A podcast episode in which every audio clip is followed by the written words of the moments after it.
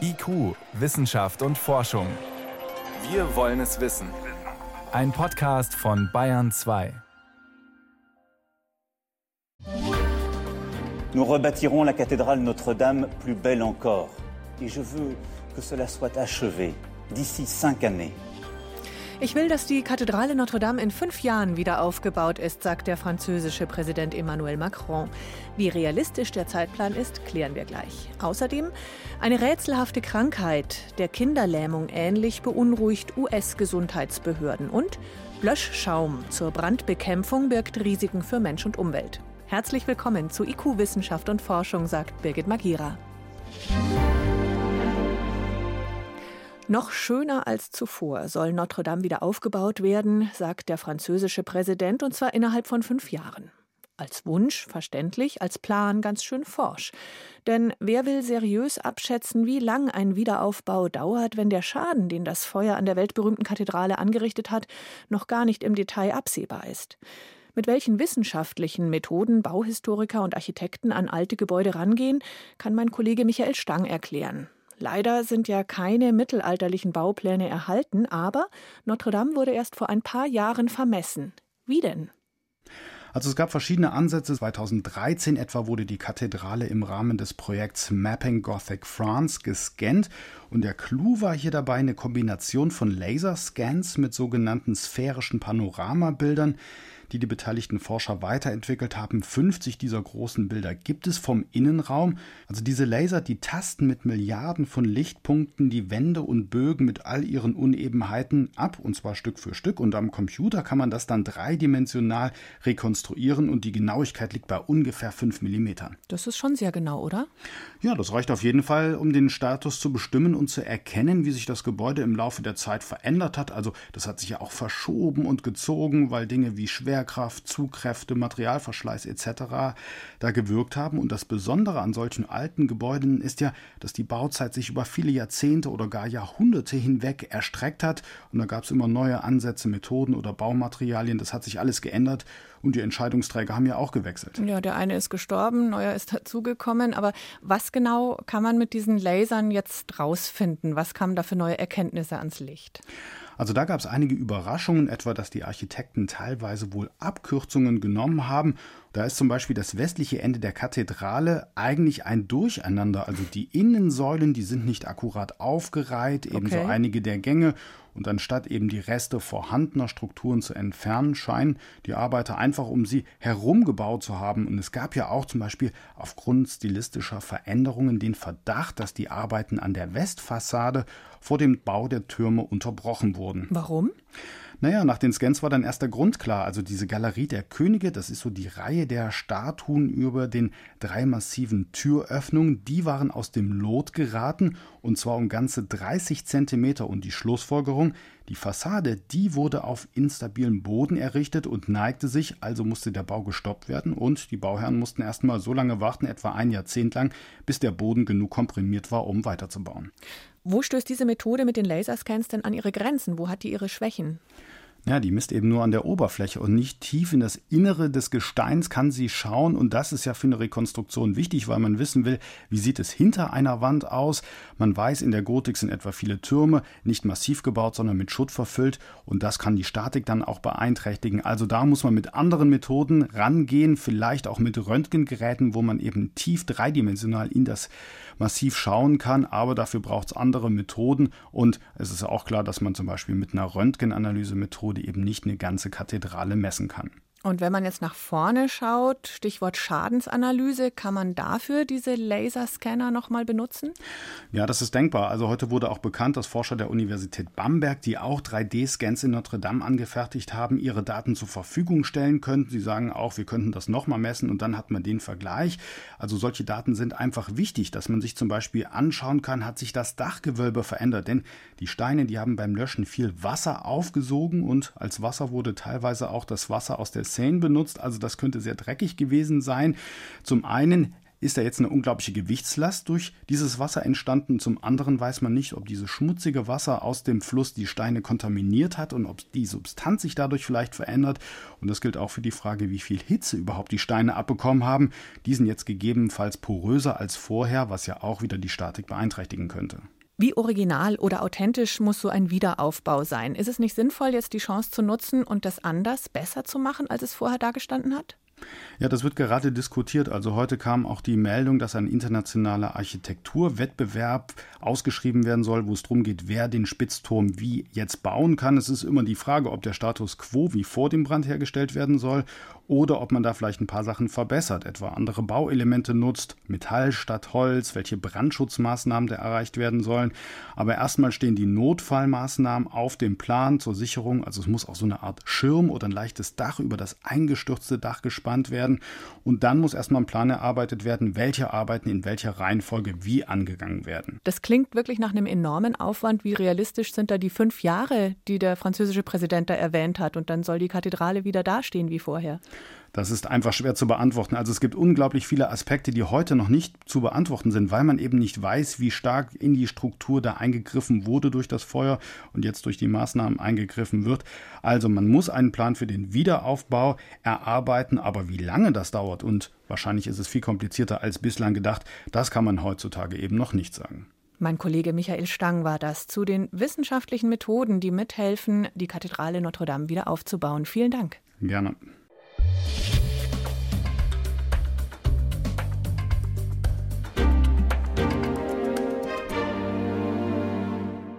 Mit Wasser aus der Seine hat man Notre Dame in Paris gelöscht. Bei anderen Bränden verwendet die Feuerwehr oft Löschschaum, vor allem wenn Flüssigkeiten brennen. Das Problem, in diesen Schäumen stecken Substanzen, die für Umwelt und für Menschen schädlich sein können. Der Brand ist dann zwar gelöscht, aber die Natur nachhaltig geschädigt. Und noch schlimmer, die Chemikalien sickern ins Grundwasser und gelangen so in die Nahrungskette. Experten sagen, eigentlich bräuchte es diese Art Löschschaum gar nicht. Über die Alternativen berichtet IQ-Reporterin Jan Turczynski. Wenn eine Feuerwehr mit Löschschaum anrückt, dann wird Schaum versprüht und nicht zu wenig. A3F-Schäume heißen sie unter Fachleuten, wasserfilmbildende Schäume. Wenn beispielsweise flüssiger Treibstoff brennt, bilden sie darauf einen undurchlässigen Wasserfilm. Damit die Schäume so funktionieren, stecken sogenannte per- und polyfluorierte Chemikalien, kurz PFC, darin. Diese Stoffe allerdings gelten als gesundheitsschädlich für den Menschen. Eine besonders giftige Vorläufersubstanz ist inzwischen verboten. Sie gilt als wahrscheinlich krebserregend, hat Auswirkungen auf die Fruchtbarkeit und kann Pubertätsverzögerungen auslösen. Die jetzt verwendeten PFC werden zwar schneller wieder aus dem Körper geschwemmt, aber sie haben andere Tücken, erklärt der Chemiker Roland Weber. Das Problem aber dann mit den Kurzkettigen ist wiederum, dass die wahnsinnig mobil sind in der Umwelt, aber auch ganz schwierig aus dem Trinkwasser rauszukriegen sind. Weil die neuen kurzkettigen PFC sehr schnell im Grundwasser landen und damit eben auch in der Nahrungskette des Menschen, sollten sie so wenig wie möglich verwendet werden, auch von Feuerwehren, sagt Annegret Biegel-Engler vom Umweltbundesamt. Also die Löschschäume, die PFC enthalten können, werden häufig eingesetzt, um Flüssigkeitsbrände zu löschen. Oder sie wurden historisch dort eingesetzt. Mittlerweile gibt es auch Alternativen, dass man das nicht mehr verwenden braucht. Das sieht man bei der Bundeswehr offenbar anders. An insgesamt 18 Standorten ist nachgewiesen, dass der Boden dort mit PFC kontaminiert ist. Und es könnten noch mehr werden, denn bei über 100 weiteren gibt es den Verdacht auf PFC. Trotzdem denkt man bei der Bundeswehr nicht daran, sich von den fluorhaltigen Schäumen zu verabschieden. Begründung? Aktuell gibt es im Hinblick auf die Wirksamkeit bei Flüssigkeitsbränden keine Alternative zu A3F-Schäumen. Dabei hat die Bundeswehr selbst einige Jahre an Alternativen zu PFC-Schäumen geforscht. Im Einsatz sind diese Alternativen bis jetzt allerdings nicht. Der PFC-Experte und Chemiker Roland Weber berät unter anderem die Vereinten Nationen zum Thema Umweltchemikalien. Er schüttelt über diese Antwort den Kopf. Es gibt Alternativen zu fluorhaltigen Löschschäumen. Manche Anwender haben schon äh, gewechselt, zum Beispiel die ganze Müllbranche, die ja auch sehr viele Feuer hat hat komplett gewechselt auf nicht fluorhaltige. Auch Flughafenfeuerwehren etwa in Nürnberg, Stuttgart oder Köln-Bonn haben inzwischen auf flurfreie Schäume umgestellt. Ein Brancheninsider bestätigt Roland Webers Aussagen. Tim Schulte-Frankenfeld vertreibt seit fast 20 Jahren Löschschäume. Statt der Flurchemikalien können in Löschschäumen nun Tenside verwendet werden, die man aus der Kosmetikindustrie kenne, beispielsweise von Nagellackentfernern. Das ist auch künstlich hergestellt, dafür aber deutlich besser abbaubar. Die Nachfrage ist groß, denn fluorhaltige Schäume werden bei der Entsorgung streng überwacht. Allerdings, so Schulte Frankenfeld, sind die fluorfreien Schäume teurer, denn Sie sind erheblich aufwendiger herzustellen. Und beispielsweise dies hier ist nicht nur fluorfrei, sondern auch lösungsmittelfrei. So, deswegen gehen die Behörden heute dahin und sagen, wir möchten ein Schaumittel, was möglichst überhaupt keine schädlichen Stoffe enthält. Und da ist halt eben lösungsmittelfrei ein weiterer Vorteil. Für Annegret Biegel-Engler vom Umweltbundesamt steht fest, fluorhaltige Löschschäume sollten besser heute als morgen aus dem Verkehr gezogen werden. Sie sollten gar nicht in der Umwelt sein. Wenn Stoffe persistent sind, bioakkumulierend und toxische Wirkungen haben, dann ist das eine Kombination, die wir eigentlich nicht tolerieren können.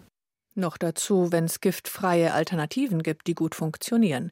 Aber die kosten halt mehr Geld. Jan Turczynski über problematische PFC-Löschschäume.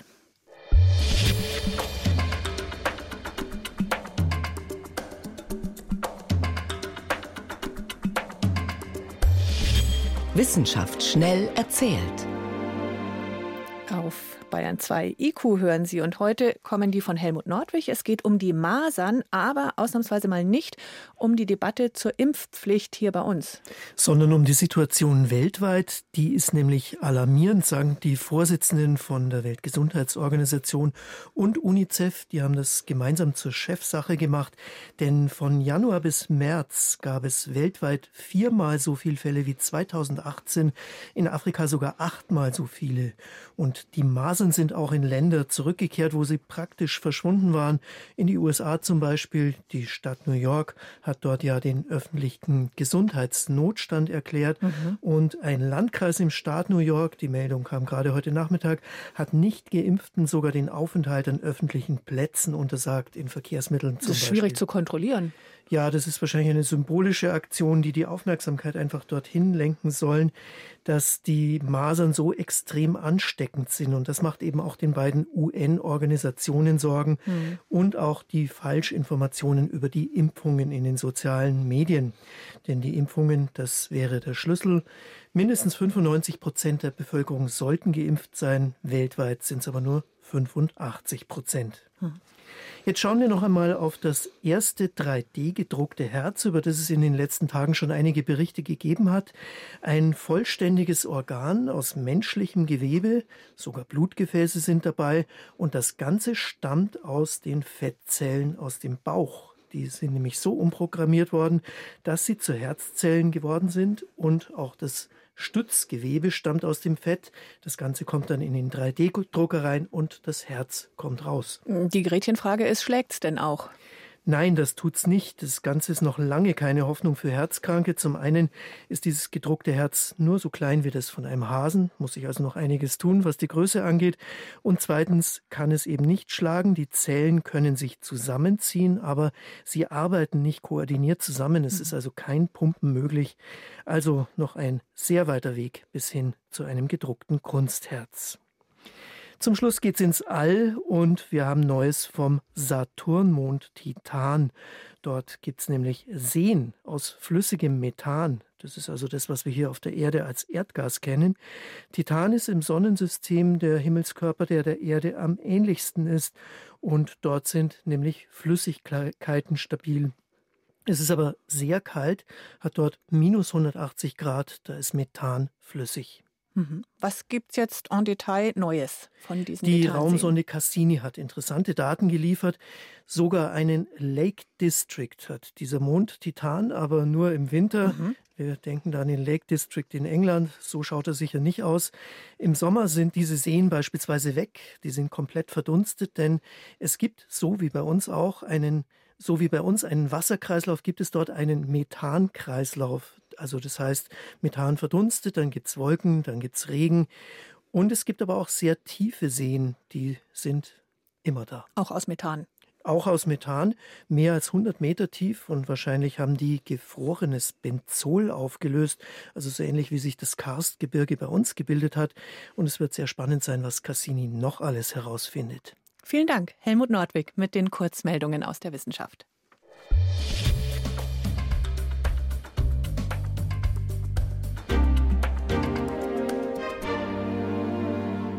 Für Eltern gibt es eigentlich nichts Schlimmeres, als wenn das eigene Kind ernsthaft krank wird. Noch größer wird die Sorge, wenn keine Ärztin, kein Arzt, kein Arzt sagen kann, was genau dem Kind so zusetzt und vor allem, was man dagegen tun könnte. Zum Beispiel gegen die akute schlaffe Myelitis, eine Krankheit, die vor allem kleine Kinder trifft und meist mit Erkältungssymptomen beginnt. Später kommen dann Lähmungen dazu und manchmal endet die Krankheit tödlich. Sie wird offenbar durch ein Virus ausgelöst und ähnelt der Polio, der Kinderlähmung. In den USA, aber auch in einigen europäischen Ländern mehren sich die Fälle.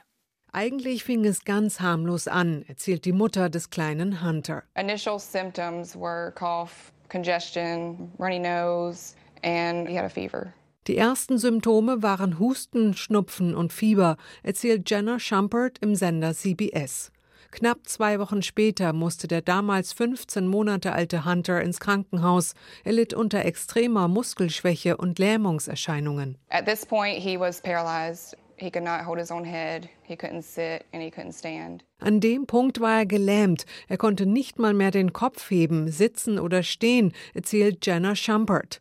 Neurologen bestätigten den Verdacht. Hunter hatte akute schlaffe Myelitis, eine noch unerforschte polioähnliche Krankheit.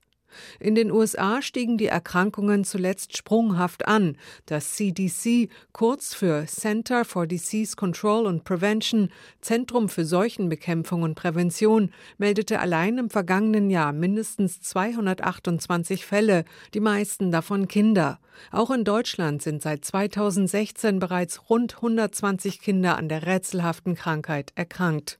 US-Mediziner sind alarmiert und suchen fieberhaft nach der Ursache. Wir wissen nicht genau, was diese Krankheit hervorruft. Es ist tatsächlich eine mysteriöse Krankheit. Für einige Fälle haben wir den Auslöser gefunden, aber wir haben keine allgemeingültige Diagnose. Erklärt Dr. Nancy Messonnier vom CDC. Vermutlich ist eine Gruppe von Viren, das sogenannte Enterovirus, für die Lähmungserscheinungen verantwortlich, meint auch der Kinderarzt und Neurologe Kenneth Mack von der Mayo Clinic in Minnesota. Während der Infektion kämpft der Körper wahrscheinlich gegen die Zellen im Rückenmark, die die Motorik steuern. Wir konzentrieren uns darauf, zunächst einmal die richtige Diagnose zu stellen. Und dann können wir eigentlich nur durch Medikamente das Immunsystem des Kindes unterstützen. Behandelt wird mit einer ganzen Reihe von Arzneimitteln, Steroide, antivirale oder antibiotische Medikamente. Um eine Infektion von vornherein zu vermeiden, empfiehlt Dr. Kenneth Mack Hygiene und Vorbeugung. So, um, washing hands, Hände waschen und zu Hause bleiben, sodass man Infektionen nicht weiterträgt. Zum jetzigen Zeitpunkt ist das das Beste, was wir empfehlen können. Ärzte und Wissenschaftler arbeiten unter Hochdruck daran, Antworten zu finden. Viele der erkrankten Kinder haben zumindest teilweise die Beweglichkeit ihrer Gliedmaßen wiedererlangt. Selten verläuft die Krankheit tödlich. Bislang gibt es allerdings wenige Statistiken. Der kleine Hunter hat sich glücklicherweise von der Krankheit erholt. Trotzdem fühlt sich seine Mutter von den Ärzten alleingelassen. Niemand kennt die richtige Behandlung oder die Prognose und kein Arzt kann den Eltern die Frage beantworten, woher die Krankheit kommt. Claudia Sarre über eine rätselhafte Lähmungserkrankung, über die man eben noch zu wenig weiß, um sie wirkungsvoll behandeln zu können.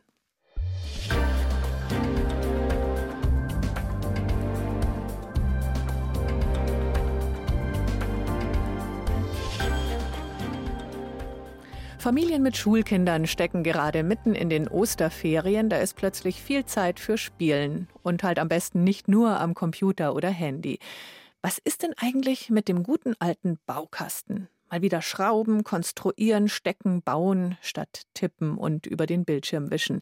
Ist das bei den Kindern überhaupt noch angesagt? Doch, schon. Mechanische Baukästen haben nach wie vor Konjunktur. können faszinieren.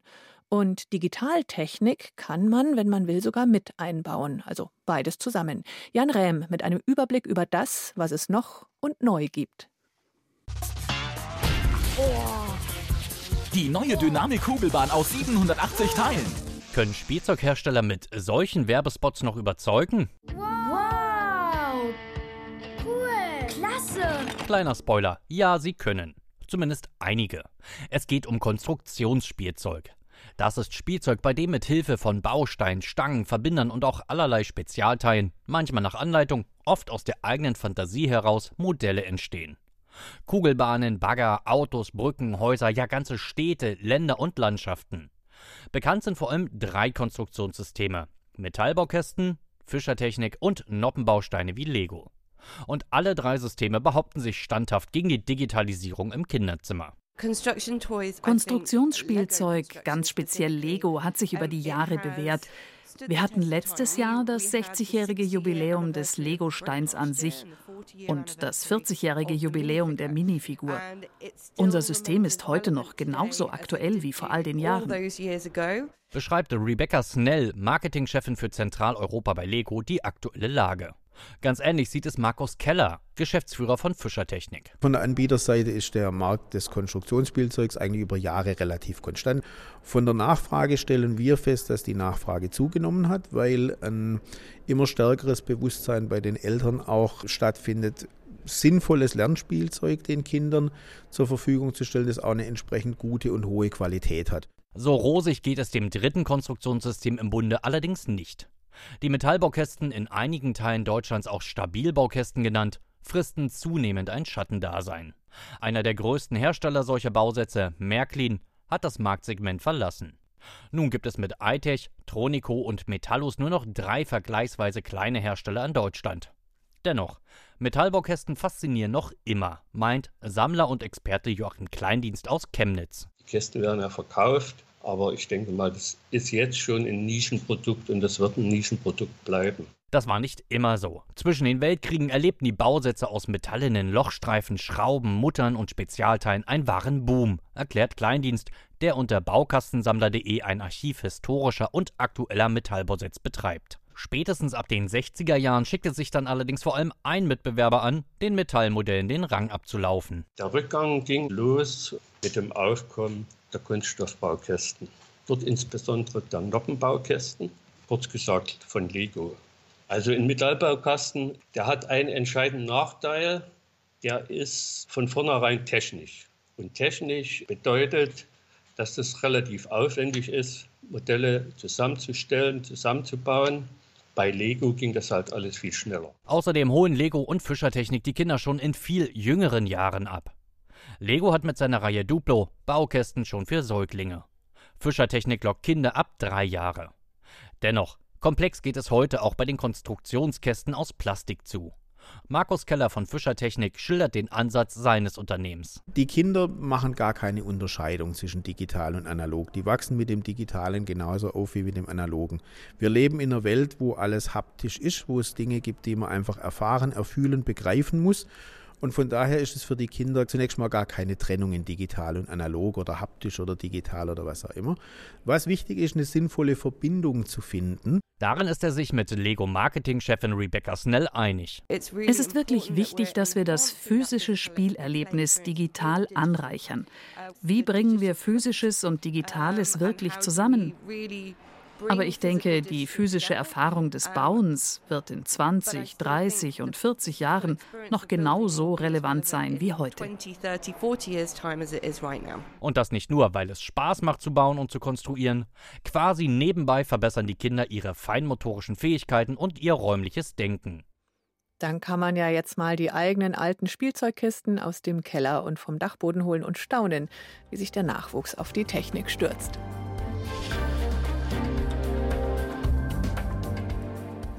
Das war IQ Wissenschaft und Forschung. Einen schönen Mittwochabend wünscht Birgit Magira.